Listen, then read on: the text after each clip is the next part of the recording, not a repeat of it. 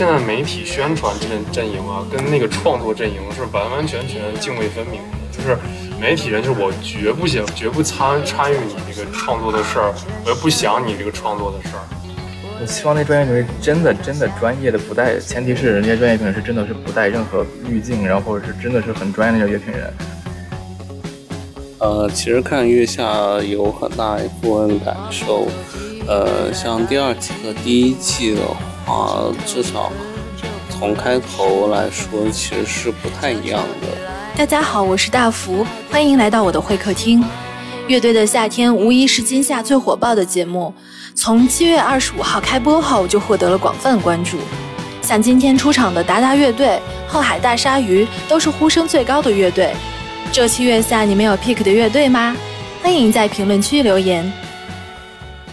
今天我们请到了影迷之下的贾老师、资深乐迷小雨和前媒体人队长，共同来聊一聊这一季乐队的夏天。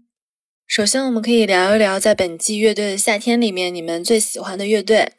呃，那个法兹，这个是，因因为怎么说，就是大概他们刚出道的时候我就听的，然后那个时候。那个时候，因为刚好是做程序员嘛，反正听他们歌的话，可以很集中精神，这个是，而且还可以很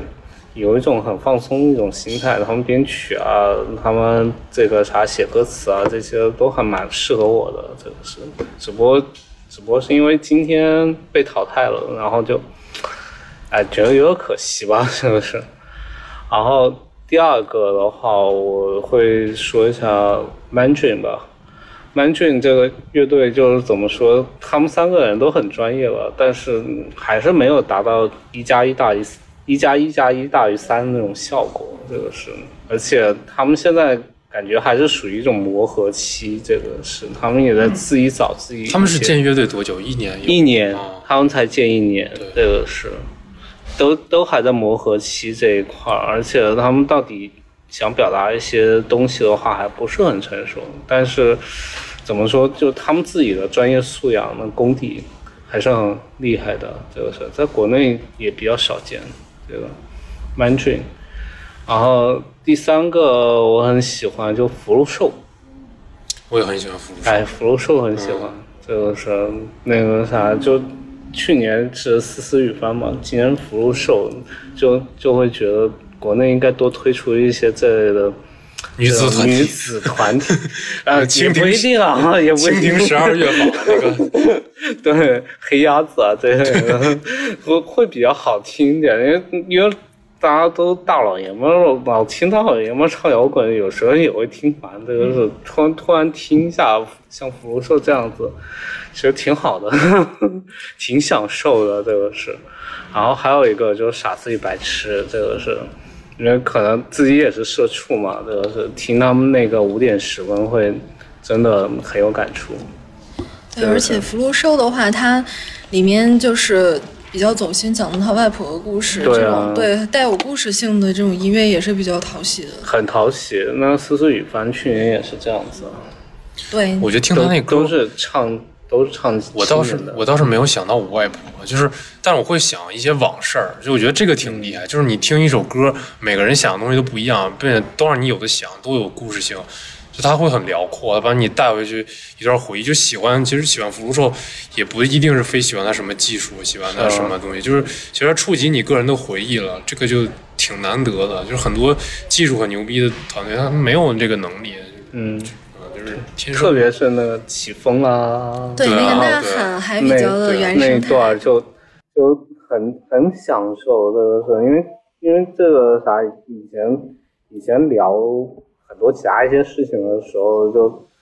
就是说这种这种感觉这个东西啊，其实很虚的。像福禄寿他们就是能用音乐的方式把这种感觉给唱出来，我觉得就很厉害。而且就就是去年那思思雨翻。那个对那个女生的声音真太好听了，但我就觉得她跟这个节目格格不入，就就是那个感觉。反正只要露下脸，他们让他们多唱几首歌，我反正就能就是能能生存下去就是最好。对，没错。我真的很喜欢五条人，是因为你你综上看所有的乐队，也很多除了野孩子那些的，你很多乐队，你包括听着听觉看起来很高端的，或者是制作很牛逼的，你总是我我可以说实话，我可以给你推荐其他的国外一些乐队跟他很像，或者是比他还厉害的一些队，你可能就是真真的是能找到一些它的来处的，但是五条人是真的，你是只能在这个地方听到。我觉得这种事事情还真的蛮对这种市井感，还有包括它里面的歌词也写的就是那种你，对啊，呃没有办法重复，就就是是包括他当时写他在这次演出的时候唱的是就临时改歌改成那个刀山靓仔，他之前唱的是那个问题出现我们再解决，呃就是那种歌，那种歌就是纯国语的，肯定是接受度上会广普度来说的话会更好一点。但他为什么选择这首歌？是因为这首歌是能代表他作为一个呃广州乐队、广东乐队、广东乐广东乐队的一个一个一个一个身份，更更能更代表自己，所以他临时换一首歌。他的这种态度，他他那种事情感，包括他那些这个歌里面唱的那些东西，完整的歌里面唱唱的其实是把很多很底层的事情、很通俗的故事放进歌里面，我感觉就是一个非常非常好的一种。包括我看这两天那个豆瓣特别火的，就五条人那个海报，就你们看到吗？就对，就大家都在都在转那个东西，对我当时就想到了 Katy Perry，就 Do you ever feel like a plastic？对，就我觉得那海报就也很有意思。对就很底层，他们就很他们底层他们说他们就是塑料感，就是你说听上去甚至很土，但是土就是大张伟曾经说过，为什么你会觉得一个东西土，是因为你熟悉它，就是高端东西你可能你听上去就像是呃那个重塑一样，重塑你感觉它高级是你没听过它，你不认识它，因为这个东西俗，是因为你认识它。你认识它这个东西，所以你能一一下听出来这个东西与你贴近，与你的生活贴近，与你你感觉就是嗯，很市井、很街头的感觉，好像就是你人生中一个小人物所经历的一些所有的悲喜也好，什么东西。但我感觉他把这些事情入歌，他们抛弃高端，他们但他们做的东西就是就很高级，我觉得，包括他们那个态度，他们最最最打动我就是他们那个态度，他们穿着拖鞋然后来，然后临时改革，就一切很随意，他们不把很多事情当回事儿，就是引号当回事儿，嗯然后就是感觉就是很多乐队都来说你怎么穿着拖鞋就来了那种的，但是他们并不是说。我来了，我就是代代表我自己来的，我自己什么样子，我就要是什么什么样子。我觉得这种这种这种感觉，还有这种状态，就非常的高级，就比很多刻意而为之的人或者乐队来说都要高级。我认为，那你们觉得他像不像去年的那种九九连真人？就那个我认为他比九连真人厉害，真的。嗯，九连真，九连真就是应该更像是今年明日之子那种东西，这个是九连真人也很好，很好，但是我认为五条人更极致，而且更纯粹，而且他的编曲，如果大家抛开这一首《刀山靓仔》，就去听他其他的歌，他的歌词有有一首歌非常非常简单，就是风从这边来，风从那边来，然后头发就是这样被吹乱的那首歌，他来回就这几句歌词，三句歌词，但是它中间有很多那种呃音乐的编排，会让你感觉到这首歌非常的轻松，非常轻盈，让你感觉到就好像一阵风把你头发吹乱了一样，就是非常非常厉害的一件事情。所以它的整体的呃技术技巧性东西，我觉得也很厉害。对，就其实我当时看五条人，就是我我也非常跟你们聊这个问题，就是他当时不是临场改歌吗？就是嗯，就这个东西在技术上是可行的，因为我知道他们唱歌之前，就是每首歌它那个麦的调制是不一样的嘛，然后包括现场的各种都是不一样，就是他他临场改这个歌，这在技术上是可以实现的嘛？我认为是可以实现，因为他们把只要把乐乐乐器的声响都能放出来之后，他们编制都一样的，那只要没有加入其他的新的乐器，直接来一遍就行。就他那些效果就等于他就完全不 care 了，就是对。就是不要。完全不啊 care 对。吧舞台所以说他效果不是，这当时就说什么，因为这首歌变了，所以当时的灯光什么都没跟上，摄像也就在那边就是就看着糊着拍那种的，然后什么歌词也没有，所以他就，但是他只要他的乐器能出声，能他的那几个乐器连上电了，连上音箱了，能发出来声音，能达到他们想要出现的那种音乐就可以了。那你们觉得就是之前张亚东他那个就是临时改革让歌词缺失了，那这个影响了他们的现场以及他们的票数，你觉得这个是对他们整个表现有影响吗？肯定是有我觉得就是选择的代价，就是你如果不是这样，就是这个选择就没有价值了，就一定要付出这个代价，对你才有这个价值。但但是我作为一个外地人，我还是能听懂。当时我就一下子，哎，这原来是个好事情的一个歌，就是，而且他们用那种很轻盈那种态度去唱出来，就很很随便。我就是这样子的人，然后我就这么拽那一方又骂人什么的，然后这些其实就很表现他们态度。但这类东西的话，就是现在我们很多大城市的一些年轻人，我们体会不到这个是。这就说明他们音乐就是高级点也在于体现在他们可以，你不听他们的歌词，但他们的唱腔跟、他们的整个的编曲的形式，你是能感受到他们那一种这个歌里面想要呈现的那种态度跟一些想法的。他就是包括他唱腔也是那种，他会那种那种唱法，突然嗷一嗓子，然后再突然一个猛烈的变调，那都是都是你无法想到，但是他那个那个情绪传达给你了，这就是很厉害的地方，不不需要什么。字正腔圆的把那个字歌词给你唱清楚，你也不需要理解。嗯，当然肯定是如果你能理解歌词更好，但是你不理解的话，你也能知道这个歌它代表是什么。对，这就是很厉害的一点。这这也是我有时候会看一些快手这些东西，我很喜欢这类土味视频。对，就是我不一定听懂他到底在说什么，但我会觉得，哎，这种很地势、很地势的这些东西，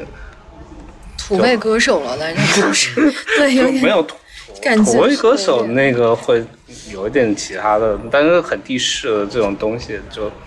你是怎么都表演不出来的。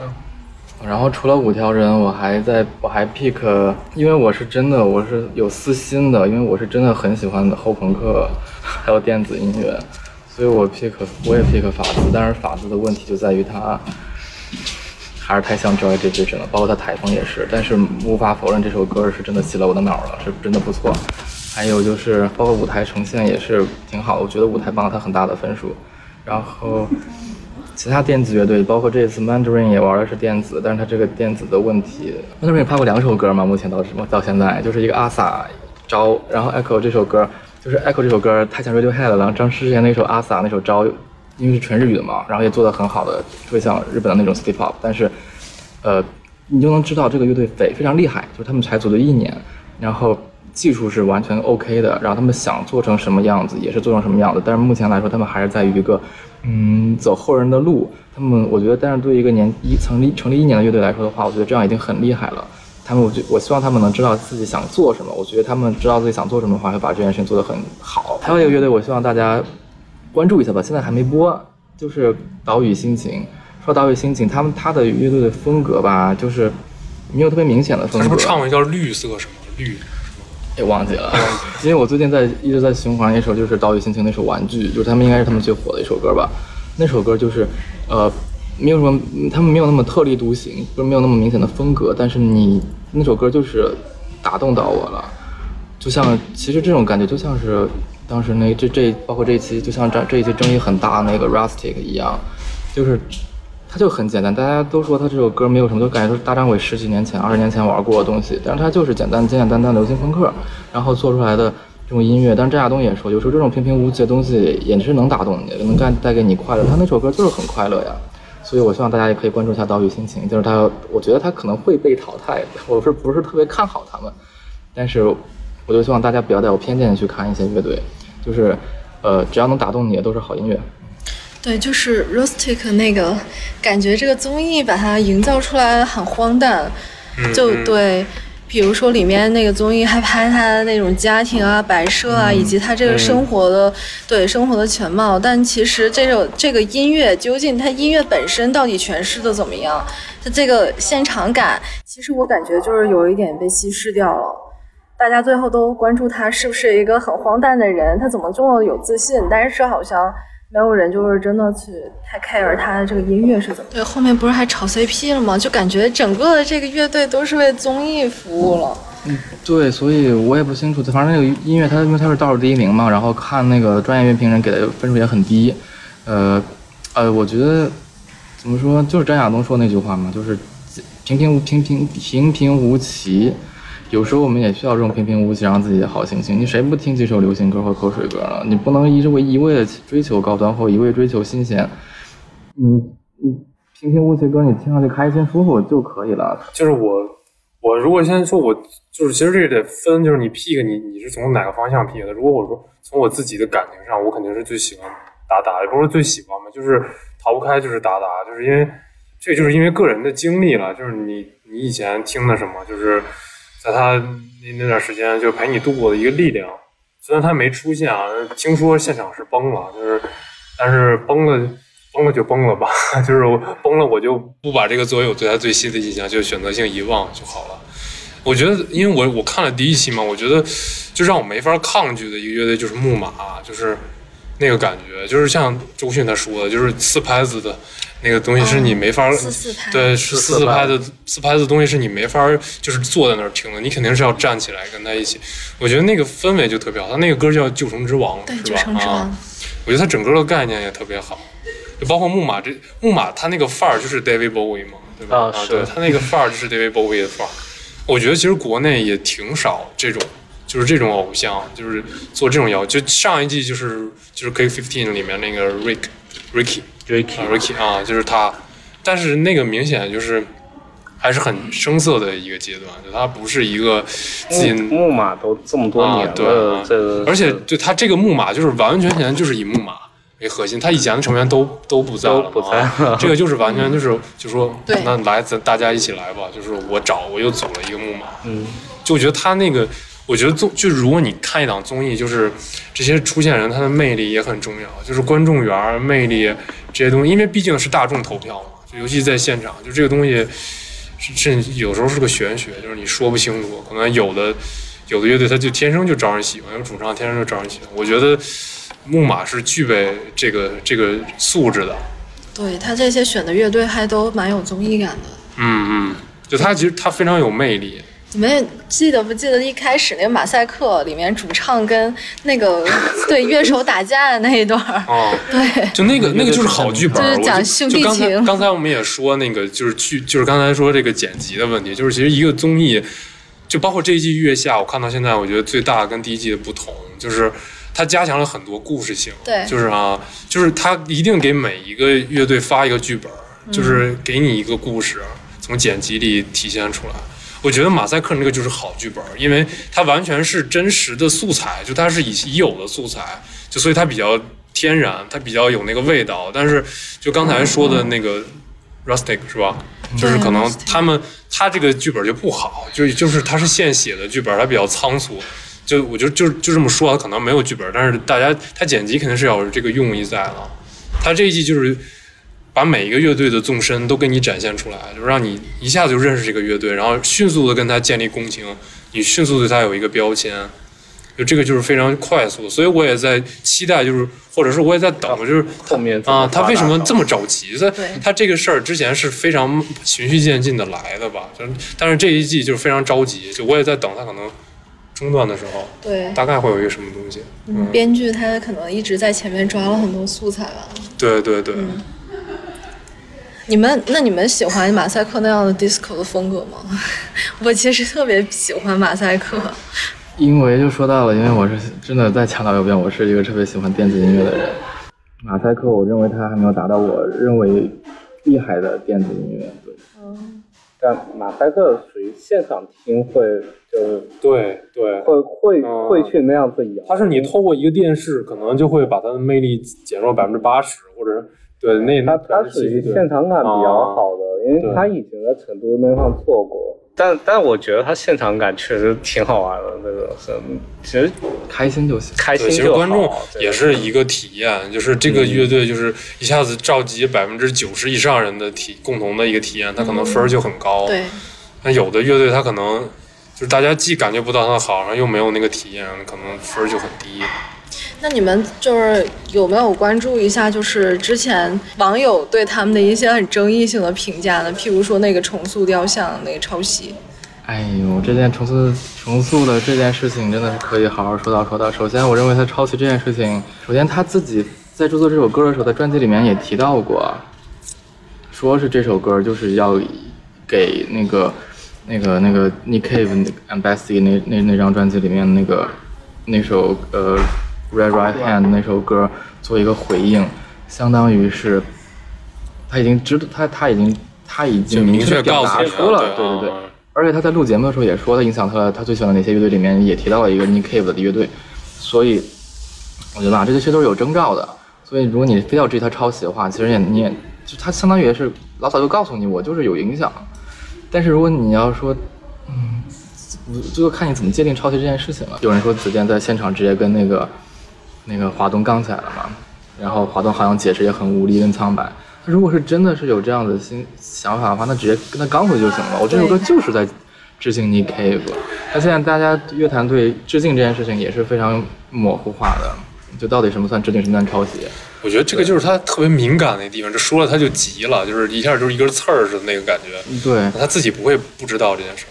对，说明证明他可能心里还是自己有点心虚。嗯但是我认为吧，我我是个人对重塑真的就感情一般，但是我对他一般的点不在于他抄袭，他抄袭不抄袭，只要歌 OK 我也是能接受的。但是我不太喜欢重塑的一个点是在于重塑不够轻盈，就是我感觉他在很努力的在做音乐，但是他努力和确实他技术，包括他的能力，编曲是很厉害，但是我是，但是我就会觉得这东西他做的歌太用力了，不够轻盈，不像五条人一样。五条人的话，再说，还要再夸一遍五条人，五条人就很轻盈，但是华东他们乐队就整个人很崩，包括我觉得他的那个重塑给我的感觉就是他在舞台上搭了一个建筑似的那个感觉，就是他每一层的东西都很厚实，然后就是一层一层一层，就是一个很像是一个奇观似的一种东西对，更别说他还你刚刚说那个词特别好，审美绑架是吗？审美霸凌。对，审审美霸凌别人。对，对你也没有，我觉得没有必要，真的没有必要，因为比他比他做的好的后朋克多了去了，而且他就要这个引入，给就给他塑造逼格的那个整个的节目的节目呈现他怎么逼格高的那些点，我也是特别不能理解，什么背对观众演出全英文，而且演唱演出的中间不说一句话。嗯，我觉得这这个是，我觉得这个是不是你塑造逼格的一件事情，这是你的现场风格而已。对你不能拿现场风格说你逼格高，因为现场风格每个乐队都不一样。你不能说赵大呼乐队都是低级啊，我认为或或者就逼格低啊，我认为不是这样子的，所以我觉得他那个点我也不能理解，然后感觉整个乐队特别崩的慌，但是他们对音乐的态度是很认真的，这样非常值得尊敬。包括那个华东很努力的钻研，还中间休息的时候还在看小说，然后跟他跟那个跟他老婆，然后也是那种弄不好也是摆拍。真的吗？那我不知道了，不知道我我我这个我我不这么揣测了，反这个我只看呈现。然后他包括他跟那个乐队里面都是他们的什么打卡上班式的那种乐队排练，我觉得这种是一个音乐人非常好的素养，也非常值得尊敬。但我就希望他们能，嗯，再轻盈一点吧。对，对，它里面很注重音乐的理性，这个是一个他们的独特性吧。但是你说的是轻盈，我说的我在我这儿理解的话，我觉得它缺乏一种感性那种。对，我觉得音乐感性的东西来自于灵感。我觉得他们如果太依赖于乐理，或者是来自于架构，嗯或者是学术性东西的话，你缺少一丝灵感的话，你这个乐队，你这个音乐是动不起来的，是很难打动别人的。你有时候真的就是，你包括你们就很喜欢说福禄寿触动了你们的内心，是因为福禄寿他肯定是取材来，他就是想起这首歌，他是情感先行。是来自于真实的感情，而不是说我要做这首歌。另外，我觉得法兹有。有一点点可惜的是他，他之前后面综艺不是给他安排那个他和他女儿那个故事吗？啊，但这这个故事好像完全没有用到他整个这个乐队的表现当中。他这一版现场有一个小小的问题，因为法兹其他的现场的时候，他在唱这首歌曾经把他女儿带到台面上，带到台上，开头唱完之后，在中间在舞台的时候唱那个副歌的时候，他女儿也在跟着唱。对，我就觉对，所以他这版的时候，他哪怕女儿不在，他可以把采样垫在下面，再多垫一点，到中间的时候，你就会忘记，啊，好像他女儿唱了，但是中间我们连故事都忘了。对对，因为他女儿那个声音出来之后，跟他后面的音乐进，其实是一个硬进，没有一个过渡，你把他女儿那段整个掐都无所谓。我不知道你们有没有发现，就是最近的小众音乐类综艺总是会把偶像、选秀艺人以及音乐人之间刻意的制造一些割裂和矛盾。的确，就是偶像练习生这个群体吧，在小众音乐市场里面出现的会比较少，包括他们想要转型也是会非常困难。比如说，他可能要面临着大众的一个接受的过程，还有可能自己的一些业务的提升。那你们是怎么看待这个现象的呢？我的意思就是，韩国他们是这样，就是他们是泾渭分明，就是偶像就去干偶像的事儿然后综艺人就去做综艺人的事儿，音乐人就去做音乐人的事儿。就他们是你你，如果你选定了方向，你在哪个方向里都有饭吃，就只要你做得好。但是现在其实国内不是的，国内是没有正经做综艺的人，也没有正经做音乐的人，也没有正经的主持人，大家都是混在一起，一锅就是一锅粥一样的。可以跨界。对，就是你说的好听叫跨界，说的不好听就是一个市场的一个混乱。所以就是，其实这是中国的一个一个特征，就是现在市场的一个整个的一个状态，就是你没法抗拒这个东西，你只能是一点一点的去推动、去改变。所以说，你如果作为一个一乐队选秀的节目，一定是会有偶像做乐队的。你就算是这偶像自己不想来，他的公司也得让你来，你也得去露面，不然你怎么火呀？对，所以说节目组首先他是不抗拒这个事儿，就是我尤其是上一季，他也是通过那个 Boom Boom 跟 Vogue Five 五个，这就是这两个乐队，就是他明显传达出一个态度是，试验性的。对，是我们不在乎你的出身，就尤其评委说那话，我们其实不太在乎，就包括就是说唱节目，就是 rapper，最开始就是最火药味最浓那些人，他们现在不也是吗？就是你是个偶像来没有关系，大家都 peace and love，就是那个感觉，就是你有作品，你是真的在用心琢磨这件事儿，大家都能看出来。那如果是你就是真的就是一个花架子，就甚至每个人上来就是规范式就是招牌式的那种笑容，然后每个人去切分你的音符那样去做的话，大家也能听出来，就是那个感受完全是不一样的。对，像昨天刘鑫的那一首摇滚那个歌曲，我觉得还挺挺走心的。他那个、嗯对他那技巧性很强。音乐乐队这种东西吧，就是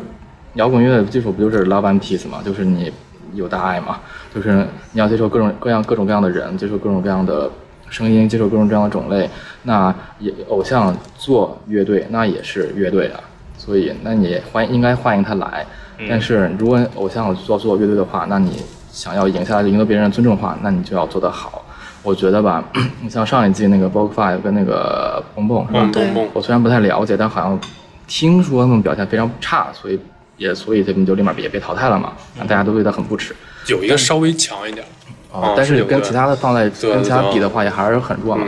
嗯，但是你像上就是上一期那个昨天晚上那个白举纲，我觉得白举纲那事情就有点就能显示出来这个圈子里面的一些很多问题，就是呃，他其实真的没有那么不堪，他的实力是有的，包括制作啊，包括什么而且 vocal，我跟你说，vocal 拉出来真的很多乐队比不上，好吗？嗯，这件事情是不可质疑的。虽然他那个大家听上去感觉说啊还是流行歌啊什么什么的，但唱法就是流行的唱法，那没办法。然后他就是嗯，但是你能感觉到他是真的想做这个东西的。然后就这样就就就抛出来那个音那个所谓的专业乐评人的那些话，underground 的什么不 underground 那些话，我觉得都特别特别神奇。都零二零二年了，还在讨论这些事情，所以反正当时的节目组里面什么大张伟啊、周迅啊什么，很多人都已经怼过怼过他了。嗯我们的我想我们四个的想法应该跟那大张伟跟周迅的想法都差不多吧？差不多对对嘛，都是还是比较认同他们的说法，而不太认同那个所谓的专业乐评人的说辞的。所以，我真的觉得，哎，但其实我想说一点，我觉得他那个东西就是缺乏一些内核，就就他可能没有经历过里面的一些，他没有经历过一些什么歌词里面的那些事情吧，但是他要写，他要唱，就是感觉挺空洞的。但是其实这首歌是好听的，你感觉他是越越显刻意？轻薄，啊对，我真的不觉得什么一个偶像歌手，然后他好像感觉他过得很好，然后很多资源，然后过得也也不愁吃不愁穿的，就比那些在地下音乐人，然后愁吃愁穿的，然后没什么机会演出那样子的人经历的少。因为你在娱乐圈那些明明星一天经历的事情，可能就是我们平心平常人一个月要经历的事情。然后他，而且像白举纲这样子有梦的年轻，就是有摇滚梦、乐队梦的年轻人，他们让他去做那些偶像的事情，他自己也说了，他很纠结。那他这种纠结的感觉，你说是一个吃不上饭的人，就是为生活而奔波那些人的烦恼大，还是说我能吃上饭，但是我就是昧着自己的良心，就是昧了自己昧着自己的想法，在做一些你不情愿做的事情，然后做了那么多年的人，谁的理想是谁的难过更难受？我们又不是那种比惨大会，什谁来比谁惨，我觉得都很不容易。我觉得他能写出来那样子歌，应该也算是有算是有真情实感的元素在吧，因为他毕竟。他的经历我我们不知道，但我觉得他应该不是一个开心的人。就是 indie 音乐，就是那种独立音乐的那些外国歌手，就是你说你会看在那在其他的那种外国的综艺节目上，就什么什么什么各种 show 啊，什么 Jimmy Fallon、Jimmy Kimmel 那些的那种脱口秀上面，他们都会去唱唱，他们发专辑都会在那儿去唱歌啊。对啊那你说这些音乐人上个综艺节目咋了？你为啥不说他呢？就非得说这，非得来到这个综艺节目上，就非得说这这件事情，感觉他们还不够 underground，我就觉得很奇怪。就是我其实就觉得是不是有一点他们在作秀？就是自媒体，它其实是很尴尬，就是它需要一个东西来确立自己权威，就是他可能专业知识他也不是很懂，然后但他需要一个东西，就是说哎这个东西说出来能代表我是懂这行的，就是他需要这么一个词儿，然后他就这次就选了 underground，选了地下这个词嘛，就是其实还是一个话语权的争夺，就是其实也挺尴尬的，因为大家都知道你是几斤几两，对。我觉得在这专业专业片上，他们有一个最大问题，他们他是，他们真的是站着说话不腰疼。对啊，我觉得他们最大一个问题就在于，他们真的是站着说话不腰疼。他们欣赏过一些很独立的感觉，他们听过很多很独立的好的音乐人，他们都感觉这种东西状态是对的。那他们没有，就没有设身处地为他们为那些人考虑。我觉得现在媒体核心有一个问题就是，他们就是现在媒体宣传阵阵营啊，跟那个创作阵营是完完全全泾渭分明的。就是媒体人，就是我绝不想、绝不参参与你这个创作的事儿，我也不想你这个创作的事儿。然后就是要么就是跪舔，要么就是跪舔创作者，就是哪个给钱就跪舔；要么就是泾渭分明，就是我也不理解，我也不想理解，就是那种感觉。就是他们其实不太参与到这个创作的这个行列当中。以前其实就不是，包括国外的很多媒体也不是，他们媒体人会跟创作者会有很好的私交。然后他们也会加入到一些创作的过程当中，所以他知道这个东西是真正代表什么，他也知道很多就内行应该懂的东西，而不是说去强行的抢一个话语权。我觉得这个是一个问题。对，那这样的话，其实给读者和观众来看也是一种误导，我觉得。对，但是没办法，这个世界上就是存在偏见。比如说，你像白举纲那个歌，你如果。他不是白举纲，他来唱，他来唱首歌的话，你可能会觉得啊调不错，或什么时候挺喜欢的。但是因为可能他是因为白举纲，然后，呃，你可能会对他，你他一出来你就开始抄他词儿。嗯。他可能音乐有有很其他乐队跟，因为没有什么乐队音乐真的是完美无缺的。国外很多优秀的音乐人，他们他就是养尊处优，就是那种世家出来的。对啊。那你说，那你那你说他们做音乐也很厉害，那你那你就非得说人家也没有生活优越吗？那非得说他有生活优越吗？那他别人也是就是。家里面超有钱，然后不用管吃的，不用管喝的，然后就直上来就开始做音乐，就要追逐追逐自己梦想。那人家做出来好音乐，你说，那那那那那你怎么解释呢？这个贾老师可以后续给我们推荐几个。还有 B I 是吗？对。有有有很多。B I 是 B I 是就是完全就是他的音乐就我觉得他他就那样嘛，他音乐是那样嘛，但是大家都不是很喜欢嘛，他他也反正属于是那种哦，我反正家里也很有钱，真的是他就捧捧玩玩而已。我觉得 B I B I 主要还是走那种网红路线，就是网红歌手，就现在很多那种 YouTuber，他们都是就是有 YouTuber，他到一定量级他开始创作，然后。有的很多写很多那个口水歌，或者演写那种小流氓那种歌，然后然后有的就做的好，就是 B Y I 这种，然后他可能有真的有想法，真真的有想法，而且还有钱，对，嗯。但你不能说他，反正喜不喜欢是一回事儿了嘛，但你不可能说他们做他做的这个东西就很难听了，真的。人都上奥斯卡了，对呀，毕竟都上了奥斯卡了，人家还人家还给著名电影那一方写歌曲什么的。对啊。就我真的没有，我真的不觉得什么，你非得一定要活对呀，就是张张大张伟就以前说的话，就是说，非得吃不上饭的才叫高端嘛？我觉得那才不叫高端呢。那很多很多牛逼的那种独立音乐人，国外一些很多那种独立电独立制作人或者那乐队的乐手什么的，出来就帮那些就是帮那些流大流行歌，帮 Lady Gaga，帮 Taylor Swift，帮什么 Selena Gomez 做专辑。嗯，那做出来就好听就行了，不就行了吗？你就说，然后别人一说。啊，一听啊，就是三 o 公妹子唱 Lady Gaga 唱的不好听，不好听。但是你不能否认他制作确实很厉害啊。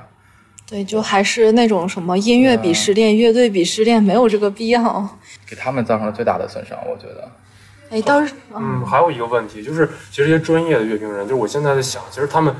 也不一定是水平就真的就那么次。因为就我之前录过一个节目嘛，就我就跟你们说，就其实上节目的这些嘉宾，他们是有 KPI 的。就他是有，就是你的领导会告你说，你在这个节目里要发多少次言，要有多少个镜头。嗯，就我当时当时是坐在那儿，我是就看他们表演嘛。其实那个也是一个相当于一个媒体的一个一个座位。完了，就当时录节目就已经录到后半场了，然后他还没有说话，就其实也没有，他就是没有什么核心想表达的东西嘛。可能也是因为自己积累的比较少。然后当时就是一个中场休息在我，就看他后面，可能是他。负责账号或者是他的一个老板就过来扒拉他说：“你一会儿说话啊，你一会儿要出镜啊，你一会儿要说个什么东西啊。”然后再在那个镜头一来，然后他就拼命的在那举手。那你说这样你把他叫出来，就是是 KPI 是这样的一个一个出镜一个发言的方式，那他能说什么呢？如果是你，就是如果把一切作为综艺行为的话，那我觉得这也可以解释了。对，我突然想起来，去年那个陆先生出来初赛时候出来的时候，你们有没有印象？陆先生那个是吧？哦，对，也是被人也是被乐评人骂吗？不是，他是直接就是说了所有，人骂。被说我我我想问个问题，就是说你们怎么看待我这种流行性的乐团？就很多人都对很多人都是存对我们这个乐队存在质疑的。高晓我知道张亚东骂张亚东很骂黑撒，很 peace，张亚东很 peace。他说，他说就是那个，就因为这种东西我听了太多，听了几几几千首、几万首，就是我对我来说没有任何的那个，就他也没骂他，他就是说，对我来说我掀不起我掀不起有任何波澜。那就是平平无奇的音乐，然后那个好歹那个 Rustic 还让他开心了一下，但这个看来陆先生连开都没让他开心。就是文艺腔嘛，就是那个沈沈那陈丹青他老说的这事儿，就是文艺腔，就是年轻人的文艺腔不死，就是这种文艺腔总是有人追捧的。他们不是上鸟巢了吗？那个陆先生。哇，你们请陆先生好吧，对啊，亚东他当时还说了一个事儿，就是你们的这个音乐都是我刚接触音乐时候玩的那些技巧，就是这样讲的。对，就很很老。对，又老可能又因为肯定。你，我觉得没有没有什么乐队一上来就是说我们要搞点实验的，对，我觉得肯定都是先玩点儿既能玩的听起来让自己听起来好听的东西，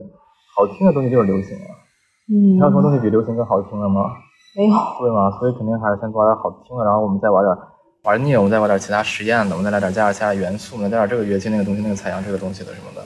肯定是这样一步一步来的。所以可能陆先生这个东西还是比较初级。对，但是流，我觉得你说那个流行乐的问题，我觉得流行乐没有问题啊。你觉得喜欢流行歌很正常，谁不喜欢这首流行歌呢？对啊，都是从流行歌听过来的。对啊，谁去谁去 KTV 直接上来说我要点一首重塑的重塑，我要点一首 Pigs in the River，谁会这样子啊？这 KTV 点的都肯定是要点流行歌让自己开心啊。我觉得只要这个歌能让你开心就行了，对吗？我觉得很多时候乐队的鄙视链这种东西是有点莫名其妙，但是就是你听这个音乐跟你觉得你自己很高级这件事情，就是整个赛制问题嘛。他那个乐迷，他到底听的时候是纯感性的，就是好听还不好听给他打这个分儿，还是说到这个事情，我也想再说一下，因为这一季的我为什么喜欢这一季，是因为这一季的曲风非常多元化。对然后每上一支乐队可能给你玩个燥的，给你来个重金属，下一队突然给你来一个，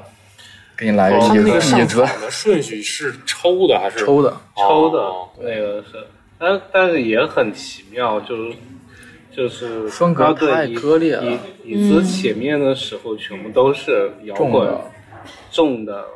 呃那些的，然后突然到椅子的时候就哎。而且椅子的那个调儿真的很抓耳，嗯。对，而且声音也好，就是整个表现让你感觉到，啊、刚刚我啊我耳朵好累，然后终于休息了一下。对，那个全身放寿也是那种松了感觉，那我感觉。个是，然后然后就然后就给人一种那个啥哎耳目一新，但是我后来又重新听一下，哦哦就还好，因为前面确实听的有点累。而且每一个人都有，而且关键是关键是每一个人都有自己的音乐取向、音乐爱好。他就有些人就是，呃，你不能要求一个喜欢重金属的人去喜欢，他有可能会喜欢后朋克，但我觉得他们可能不太会喜欢那种特别纯民谣的东西，或者是特别小清新的东西，或者你特别喜欢小清新的东西，不能不能强制性的要求他去喜欢那个重金属啊。所以我觉得。就像上一期傻白甜的那个叫什么什么来着？那个就是死亡金属那个超级窄，超级战。就那女盒嘛，是吧？啊，对，那因为我是戴耳机听的，我 我当时我看到提示的时候，我没有关声音，我还把声音开大点，然后我整个耳朵听完都是在懵懵的状态，真的是，然后当当然就是说我可能我不是太喜欢就是死亡金属、重金属这种东西嘛，但也要看他怎么去表现吧。这个因为有一些重金属也是很好听的，它只不过是他们那个我不是很喜欢，所以当我当我那个啥，当时神经极度崩溃的时候，突然听到了傻傻白那首五点十分的时候，你真的是很容易带入自己，真的是突然就有一种啊，天呐有一种解脱。我觉得当当时就是这样嗯，。我觉得就说到傻白，就是我觉得他现在面临那个尴尬，就是他在另一个场子，就是蔡维泽之前在《明日之子》，你们有看吗？他他是那个冠军嘛，他是那季的冠军。就你看玩乐队的人，他那个气质还是不一样。吴青峰特喜欢嘛，包括那个他那个歌词儿，我觉得就跟吴青峰可能关系也挺大。那个风格就是就挺接近的，那个挺接近的，对对都是台湾他们嗯走出来那一波的。就就他他是个人魅力特别强，就在一尤其在一堆那个《明明明日之子》里面那些傻小孩儿里面，就他的风格特别明显。但是来到这个场子，来到月下这个场子，就是明被带入了显对，就就没他就过不去那个坎儿了，就是他处在一个这样的一个很尴尬的一个对一个界地。对，所以我觉得这个你要提到这个赛制的事情，我觉得赛制吧，因为现在这个风格差异太多元了，我觉得大家肯定还是有自己的取号的，而且真的就像那个，就 包括那个复速之客，他们的技术其实很好，而且他们现在他名次倒数第二是吧？最后好像啊哦，对，就名次很低，然后就证明现在这东西确实有点过时了。因为他们说是最原，我们是最最正统的硬摇滚，对就是 hard rock 但是现在还有多少人是真正就是现在还有多少人是那种枪花那种范儿呢？但他们一直坚持这种的，就是你现场观众，我觉得如果现在如果让我给这个赛这点建议的话，我觉得第一开始评级的时候评选的时候，应该加大一些那种这种大乐评人，就是那四个导师或者是那种专业乐评人的一些。我希望那专业评人真的真的专业的，不带前提是人家专业评人是真的是不带任何滤镜，然后或者是真的是很专业的那种乐评人前提下，然后加大他们的一些投票比率，观众比例稍微再少一点，这样的话对乐队稍微公平一点，因为他们可以那些大家他们都经历过听过很多这种风格的音乐，他们能更好的跳出跳跳在那个风格的后面，然后来看他们的技法或者整个编排。然后能给一些比较客观的评价。如果你只是让观众凭纯粹凭喜好度的话，你可以到后面再加大观众取观众取向的一些东西。前期你要选择的话，我觉得还是偏技术跟舞台经验更更多一点吧。我感觉曲风受制于被曲风受制的一些乐队真的很吃亏，我只能这样说。我觉得要对，说专业怎么叫专业，就是我觉得就很难定义这个对专业。我要么就是有作品吧，就是自己有过歌那样的，或或者甚至我甚至你这想，我是想甚至要不要我甚至把上一觉得季，其实可以他们乐队之间自评。对我想的是把上一季的乐队找来，上一季乐队甚至他们自己这一波的乐队，对啊然后他们自评互评，就是他们自己肯定能看得出来。对啊，对，但是就怕那些人就是什么老子第一我就投，老子家人不投那种的，得有这种情况，啊无法做到完全客观，但是可以有一点有一点点有一点点建议。对，就一开始的时候，他们不也是先选出来几个 five 对几几个 hot 对对，但是后来一看也没啥用啊。他他即使 hot，比如说上一集上一期那个 hot 是重塑，这一期 hot 是选个粑粑出来。对，也也没说是给这些 hot 有一个什么提前加多少分让你晋级啥的，这都没有。我觉得后续是不是会有？我不知道，我特别道会有我特别希望看他们乐队自选。哎，说到这个事情，我也特别好奇。我当时看节目的时候有特别大的疑问，就是这些乐队真的就是自己的玩自己，完全不顾这个世界上发生了什么吗？有点像我们普通乐迷，有些乐队还都大部分都有些乐队都还挺挺多的，但他们里面很多乐队的表现就是这是个什么乐队我没听过，对，甚至还有人说电子乐还挺酷的。如果你玩乐队的还说这种话，你们感觉很奇怪吗？就是就是你们就一直在自己的小圈子里面，完全不听其他的音乐嘛，就感觉很奇怪。另外一个就是它这个是个乐队的综艺，而不是整个乐队的生态的全貌，是不是有这样一个原因呢？就是我就说嘛，这个节目呈现当时让我觉得很奇怪，说你为什么什么什么什么乐队都不认识？你为什么要把它剪进去？就这个事情可以发生，但我不一定要放到正片里头对他去可能就就是就是营造出来一种说这个乐队是个新乐队，对我首先是这样就是年代的落差。他那个剪辑，他是他编剧，就是因为我跟那个编剧聊过嘛，就是综艺的编剧，就我说你们都干嘛？就其实他们他们很多人就他不知道这个乐队后面发生什么事儿，明白？就是所以他说一句话，就有一点那个苗头的东西，他都要剪，因为他要考虑到后续他怎么安排哪个哪个乐队的故事线啊这样的东西。因为给我第一期的时候，他们各个出来的时候，突然蹦出来这个话，哎，这个乐队是什么乐队？我们好像没听过。对啊，这个是，然后然后我立马看一个乐队马赛克，嗯，然后然后零几年然后我真我真的是会觉得很奇怪，因为因为就是如果是零几你是零几年玩的话，他都比较清楚这些东西啊，这个是，然后你突然突然你瞄出来这个，或者是你把这一段内容你把它放到，比如说我介绍马赛克这一段的时候，然后这个时候我觉得没什么问题。如果是刚开头大家出来的时候，这个时候突然这加上这几句话就。就给我一种很奇怪的感觉。对，我觉得如果说我不知道这个乐队，第一可能想要捧出来一个黑马，第二可能是想说这个乐队的年轻太新了，第三可能这个曲风是没没经历过的，就是就是想突出一下这几点。那你们觉得周迅在这一季的表现怎么样呢？因为最近很多报道都在写她和摇滚乐队一些情史吧。周迅以前是歌手，正经靠唱歌吃饭的。嗯哦。但其实我觉得，出过专辑，他还出过专辑。那个时候，那个时候好像记得有窦唯好像帮他做吧。窦唯跟他出跟他合作过一首歌，就《厘米的猜想》，他演电影的时候跟那《厘米的猜想》是窦唯给他写，是窦唯给他写的。嗯，窦唯不是窦唯的一首歌，他那个给了窦唯，那个窦唯自己也唱了，然后给他那个给他也给他也唱了一下，就窗外那首歌嘛。嗯，艳阳天里的那样那首歌，然后后来给那个周迅，周迅也唱一遍。对，从就李米的猜想那个整张专辑的音乐都是周就是窦唯做的，但是我觉得莫周迅的气质莫名的跟这个节目合，我也不知道为什么。很合，对他他是他是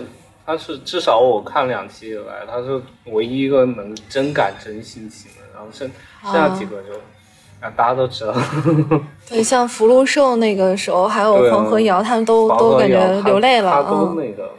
他真的是一个就是很有感情带入。的一个嘉宾挺难的，毕竟这把岁数。嗯，我觉得这几个导师都无所谓，因为看大张伟，看大张伟就行了。对，就是说这个白举纲的音乐比较轻薄、轻薄，因为他没有地下的这种经历，就觉得他没有生活，没有对，没有生活。你可以比较对，我觉得你可以直接说他没有生活阅历，就。就不要说你没有地下经历，就是没有生活阅历，肯定人年轻人当然没有什么生活阅历了。但是我觉得这是评判好坏的一个。我觉得你在是，我觉得娱乐娱乐圈，然后他其实真的很有。我觉得娱乐圈这种像就像他那样子艺人的生活，是比普通人的生活要，就是他们就艺人可能经历一天的事情，可能比我们普通人。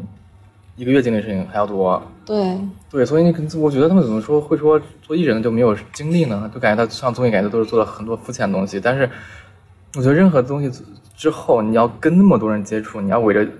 就是比如他，他如果真的是一个想做乐队的人，然后每天围着心做那些事情的话，那可能内心更纠结啊。对啊。所以我觉得不能理解做一些恰饭的文娱。如果你说，你说就是那种昧良心做东西的话，你肯定内心更纠结。那他肯定写的东西会更痛苦，或者他痛苦可能会比别人更多。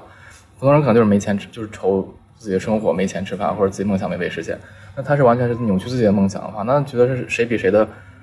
是比惨大会嘛？我觉得没有必要。嗯，这些都是有经历的人。我觉得白举纲还蛮真的，因为我我就是我们以前同事嘛，就。真的听过他现场 live，就那个时候他已经在快男那一块已经就是毕业很多年了嘛，这个事，然后突然到酒吧那一块跟他们乐队那一块去听了一场，就就感觉很 real 啊。这个你你敢说他真的没有什么生活经验？他只不过是 就是年轻嘛，对，而且就是打扮的稍微年轻一点，可能偶像化一点而已。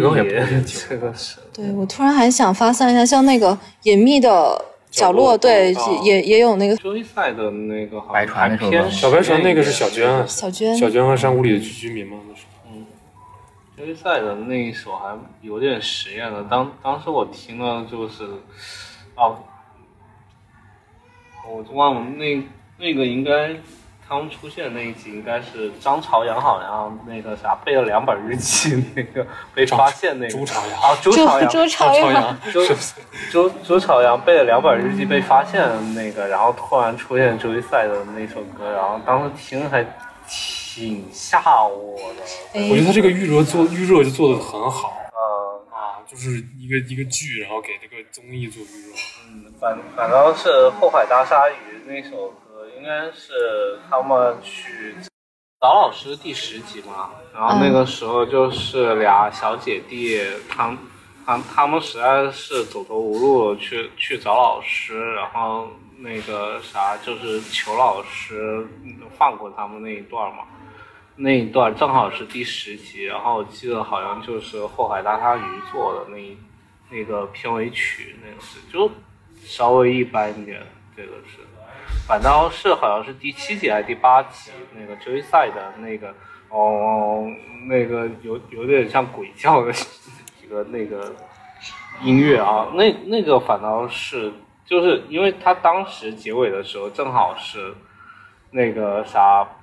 呃，老师正好听到他做两本日记，嗯。然后那个时候就就已经当时就已经替朱朝阳很担心了，然后那个时候突然又突然就结尾了，然后突然给你来一段就是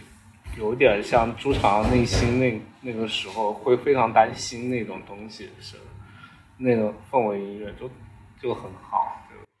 你说的就是第七集还是第八集那个，是不是正好应对他那片头是大灰狼和小鸡，小鸡去大灰狼家做客那个动画？啊，差不多。对，对对对。刚是不是说错了？痛痒没有在里面。但但这个片就是听的最舒服的还是第一集片尾的小白船那个。我是只听出小娟的，别人我都没听出来。小小白小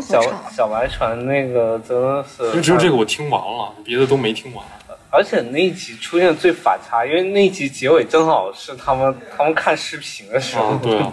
然后然后就突然出了一首小白船，就，哎，就就会特别怀念他，正好接着他们不是拍视频那段唱小白船那一段吗？对太瘆人了，就感觉年度最瘆人的民谣。嗯，所以就是语境很重要，就是本来是一首特别轻快的一首小歌，然后插进去就是让人感觉很诡异、很惊悚。很很惊悚，对，而且很替他们三个担心，就是说突突然发现这个事情，他们到底该怎么办？真的是。那个电视剧反正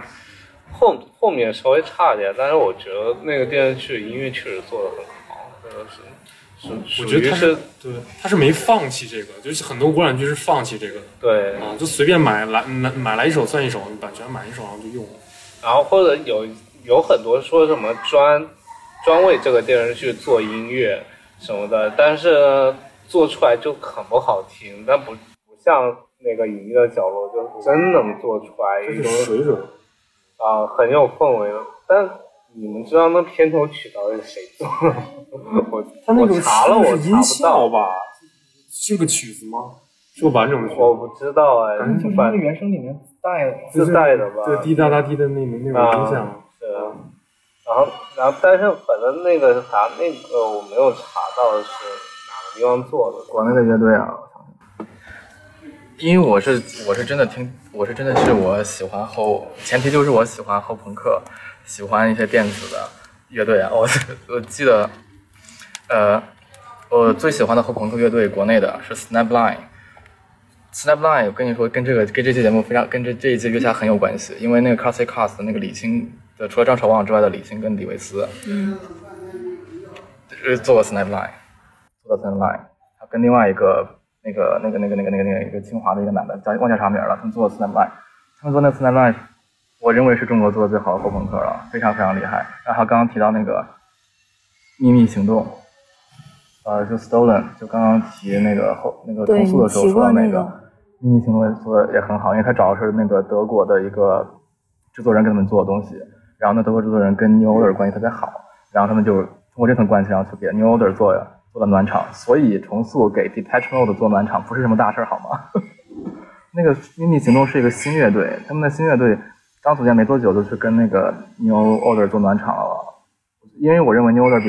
Depeche Mode 更厉害，所以我觉得这层面上来说的话，那个也本身 Stone 也比那个重塑更厉害，然后还有一个乐队叫 Tree One，就是那个就是吹风吹万物的那个 Tree One，、嗯。他们是做一点偏电偏偏偏噪音一点的东西，但是他们以前我认识他们是当时他们是在那个我不知道你们知不知道有个你知不知道？我知道我我感觉你知道，就那个北京之前在那个倒立箱后面有点 XP 的。XP 那个小平，小平，嗯，那个小那个平那个 live house，那个可以的，那个。对，那哦小平的 live house，他们以前是在那玩那种玩噪音的，然后噪音。对，然后后来，然后后来他们那个出来一个乐队叫那个 Tree One，Tree One 也特别好，希望大家能记住。吹万，那你说已经都忘了。那这个噪音是 不是那种噪音，它是比较，它是比较偏一点点实验，但是还是算电子的范畴内。对我，我觉得后期这个音乐推荐的这个歌单会列很长。没有很多，就没有很多就嗯感谢三位嘉宾精彩的分享，这期节目到这里就结束了，谢谢大家的收听，欢迎常来岛上坐坐。